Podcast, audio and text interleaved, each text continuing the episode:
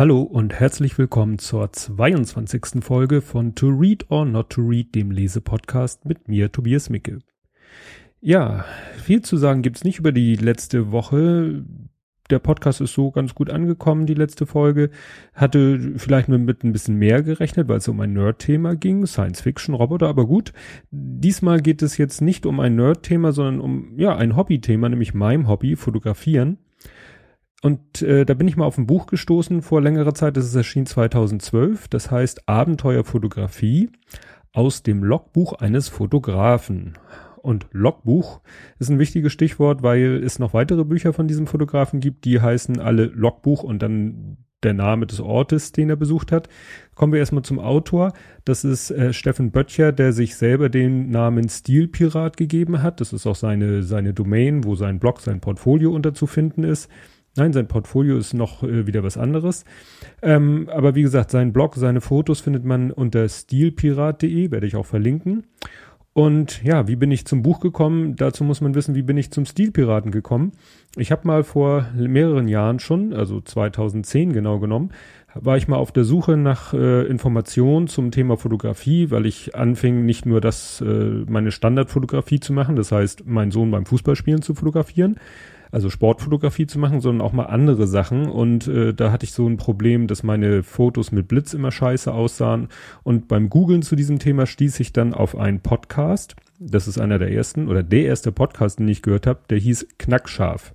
Und der äh, lief von 2010 bis 2012. Den machte er zusammen, der Stilpirat zusammen mit Paddy, Patrick Ludolf, auch ein, sag ich mal, bekannter ähm, Hamburger Fotograf dessen Blog ich da auch schon zu der Zeit gelesen habe.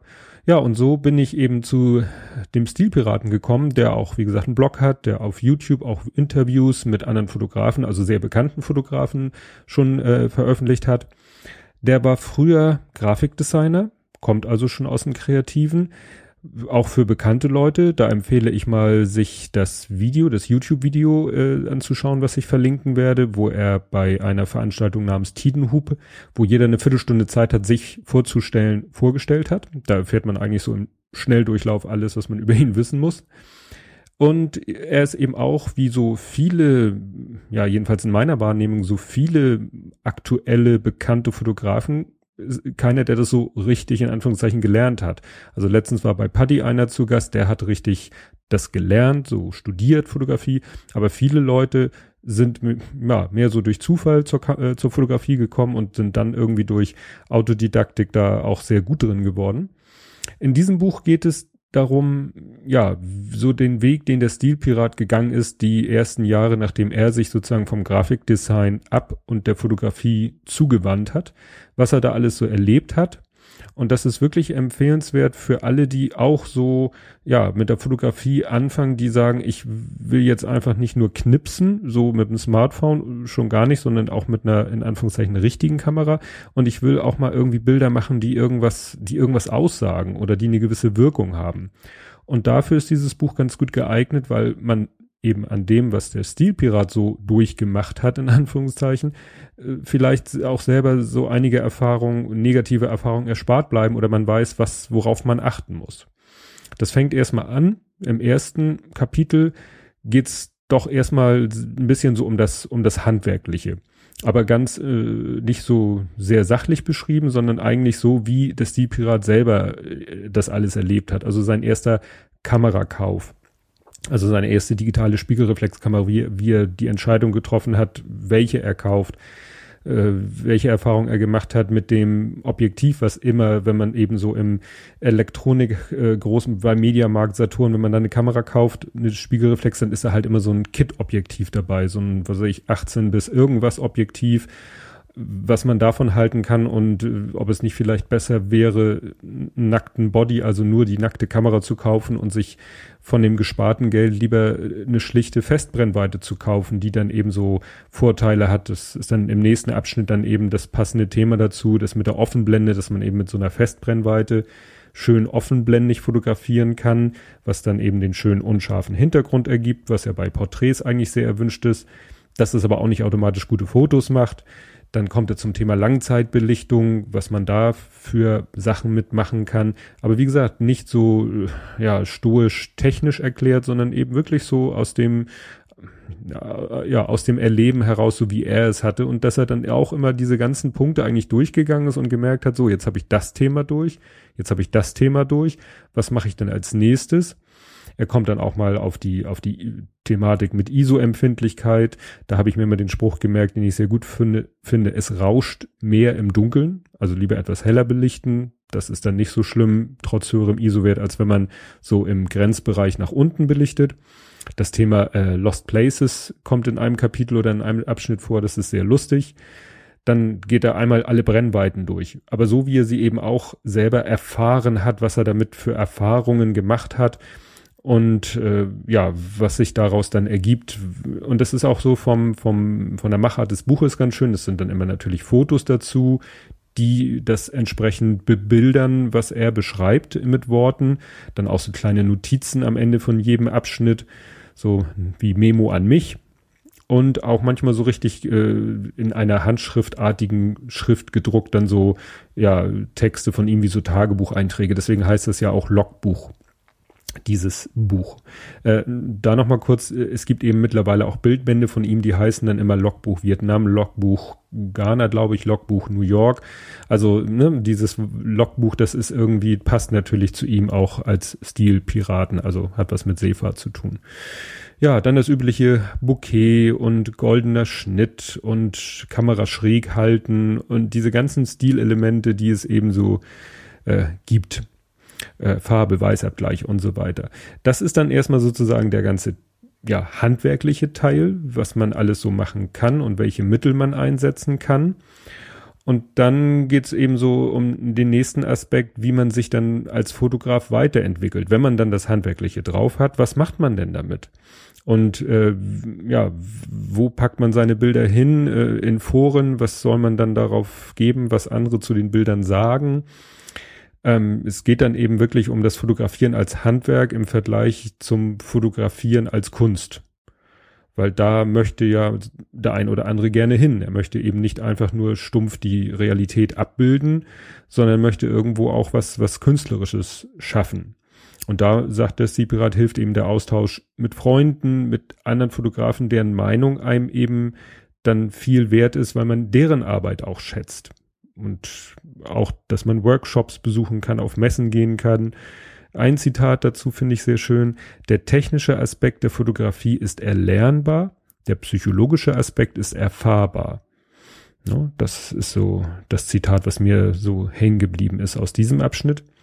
Dann gibt es ein sehr ausführliches äh, Kapitel über das Thema Licht da sehr ausführlich über natürliches Licht. Also der Stilpirat ist kein Strobist, wie man so schön sagt, der so mit 30 Blitzen irgendwie das Motiv versucht perfekt auszuleuchten, sondern er arbeitet lieber mit dem natürlichen Licht, beschreibt dann auch, wie man das machen kann und erwähnt dann auch einmal High Key und Low Key, so im Rahmen einer Hochzeitsreportage. Äh, und äh, da macht er es als Beispiel dran fest, weil er eben auch, äh, ich weiß nicht, ob er jetzt noch sehr aktiv ist, aber zu der Zeit äh, als ähm, Hochzeitsfotograf sehr aktiv war.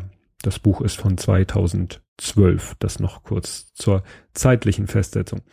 Ja, und dann kommt das Thema, was eigentlich auch jedem Fotografen mal so äh, passiert, dass man sagt, dass man irgendwo was sieht und sagt, oh, das möchte ich auch mal ausprobieren. Also er nennt das Experimente, Jungbrunnen für die Kreativität. Und da geht's dann halt klar als erstes um das Thema Nachbearbeitung, wobei es natürlich auch er, wie so viele äh, gute Fotografen, er der Meinung ist, besser gleich fotografieren, als hinterher in der Nachbearbeitung viel Mühe in, reinstecken. Geht auf das Thema RAW ein, dass man natürlich in RAW fotografieren muss, wenn man vernünftig nachbearbeiten will dass dann eben auch eine gute Visagistin äh, oder ein guter Visagist viel mehr bringt als eine tolle Beauty-Retusche. Beauty-Retusche als solches ist natürlich auch nochmal ein Thema. Ähm, dass ja einige Fotografen sagen, wenn da eine Pickel ist, die mache ich weg, weil die ist nicht, die ist in drei Wochen auch nicht mehr da. Aber wenn da eine Narbe ist, die mache ich nicht weg, weil die gehört nun mal zum Menschen dazu. Und das ist dann eben so, Ne, das Thema Retusche, wie weit sollte man da gehen?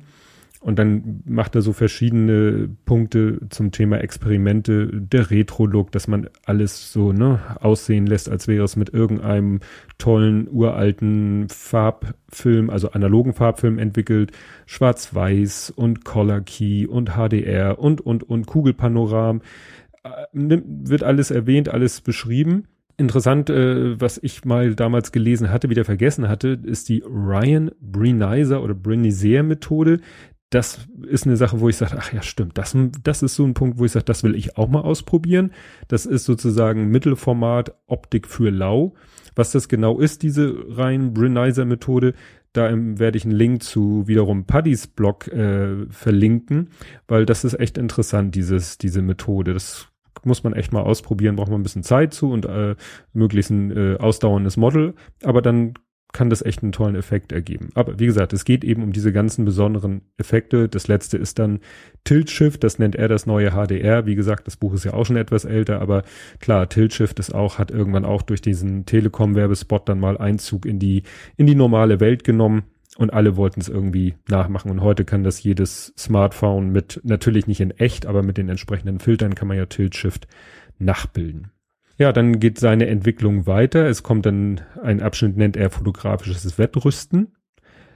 Da ist er dann nämlich weg oder weitergegangen von der digitalen Spiegelreflex äh, Vollformat zu Mittelformat Großformat. Das da äh, natürlich, was heißt natürlich analog, ne, weil Mittelformat kann man noch digital fotografieren, wird dann nur schweineteuer die Geräte.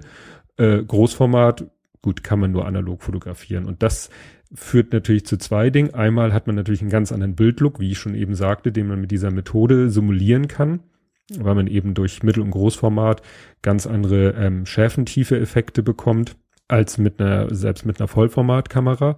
Und das Fotografieren, jedenfalls das analoge Fotografieren, ist natürlich dann auch ein ganz anderer Ablauf. Es ist viel langsamer, der ganze, man, man kann nicht einfach zigtausend Versuche machen. Und das beschreibt er auch sehr, sehr anschaulich, was das eben auch bei ihm für ein, für ein Denkprozess in Gang gesetzt hat, der sich dann eben auch auf sein digitales Fotografieren ausgewirkt hat. Ja, zum Schluss geht's dann eben nochmal sehr ausführlich über die Kunst in der Fotografie, über die Psychologie, auch die Kommunikation mit dem Subjekt, also mit dem Model, mit dem Menschen, den man fotografiert, über Bildsprache. Und da geht das schon, also wenn man das liest, dieses letzte Kapitel liest und dann weiß, dass er mittlerweile so Workshops gibt, äh, die nennen sich Masterclass, wo es fast soweit ich das den Beschreibungen, ich habe nicht teilgenommen, aber soweit ich das den Beschreibungen entnehme, wo es gar nicht mehr eigentlich um die Fotografie als solches oder um den Akt des Fotografierens, des Auslösens, des Einstellens der Kamera geht, sondern wirklich fast nur noch über die Psychologie. Ähm, wie gehe ich mit dem Model um? Also zum Beispiel auch bei der Hochzeitfotografie, das sind ja keine professionellen Models, sondern normale Menschen. Wie, wie gehe ich mit denen um, um dann eben aus diesen Menschen die Bilder rauszuholen, die dann hinterher äh, wirklich äh, toll sind und die die Menschen gut finden. Ja, das äh, ist soweit zum Inhalt des Buches. Der, das Layout, sagte ich schon, ist klar, Text mit Fotos, die das Geschriebene nochmal zeigen. Dann dieses Notiz an mich ist immer ganz, ganz amüsant, fasst das aber auch nochmal gut zusammen in, in ein paar kurzen Stichwörtern. Wörtern. Und dann gibt's halt immer diese Einschübe, die so wie Tagebucheinträge sind, so längere Geschichten im, wie gesagt, Handschriftstil, was die Schrift angeht. Ja, das Buch ist erschienen, wie gesagt, 2012 ist als gebundene Ausgabe. Es gibt nur eine Auflage. Es scheint nicht so vermute ich mal, der super Renner gewesen zu sein, ist vielleicht doch zu speziell, um nun der breiten Masse zu gefallen. Es ist halt kein Bildband, den äh, sich alle möglichen Leute anschauen, sondern es hat schon diese Zielgruppe Fotografen, die sich irgendwie so ein bisschen weiterentwickeln wollen oder die wissen wollen, wo, wo muss ich drauf achten. Ähm, deswegen gibt es das Buch auch nur noch gebraucht bei Amazon. Ob es anderswo es gebraucht gibt, weiß ich nicht. Ich gucke eben erstmal bei Amazon und es ist erschienen im Galileo Design, jedenfalls die Ausgabe, die es gibt, steht drauf, Galileo Design als Verlag. Habe ich gerade letztens erfahren, der heißt jetzt Rheinwerk Verlag, weil das Wort Galileo ist geschützt von einer Firma Travelport und wer schon mal im Reisebüro eine Reise gebucht hat, der weiß, die hacken da immer an so einer Software rum. Mal reden sie von Amadeus, das ist die eine große Software, was Reisebuchung angeht, und die andere heißt Galileo. Und wie gesagt, diese Galileo-Software, wegen dieser Software, die der Firma Travelport gehört, darf sich jetzt nichts anderes mehr, die scheinen das für alle möglichen Bereiche geschützt zu haben, dieses Wort Galileo, gibt es jetzt nicht mehr den Galileo Verlag und was auch interessant ist, jetzt wird's wieder nerdig, es gibt ja dieses Projekt von ähm, EADS, von der Europäischen Raumfahrtbehörde auch, ähm, von der ESA so ein eigenes GPS-System auf den, auf die Beine zu stellen, sprich Satelliten ins All zu schicken, damit man nicht mehr auf die von den Amerikanern angewiesen ist. Und dieses Projekt heißt auch Galileo, müssen die auch umbenennen, weil diese Travelport-Firma, ja, wie gesagt, setzt knallhart ihre Namensrechte durch gegen auch große Unternehmen. Also, wenn ihr mal irgendwie Galileo Design vermisst, den Verlag, heißt jetzt Rheinberg Verlag. Ja, das soll es gewesen sein zu diesem Buch, das ich Fotografen, die ein bisschen übers Knipsen hinausgehen wollen, sehr über, sehr empfehlen kann. In der nächsten Folge wird es aktuell im doppelten Sinne, weil es ist ein Buch, von dem ich weiß, dass ich es bis zur nächsten Folge zu Ende gelesen haben werde, Futur 2. Ähm, und es ist auch ein aktuelles Buch. Also ich lese ja, lese ja manchmal Bücher, die auch schon ein bisschen, die, die ich aktuell lese, die aber schon älter sind. Das ist mal ein Buch, was jetzt auch vor relativ kurzer Zeit erst auf den Markt gekommen ist. Ich habe keine Ahnung, ob das in irgendwelchen Bestsellerlisten ist. Das glaube ich nicht. Dafür ist es nicht äh, tiefschürfend genug. Vielleicht, ich gucke nochmal nach. Aber wie gesagt, nächstes Mal ein aktuelles Buch im doppelten Sinne und bis dahin. Tschüss.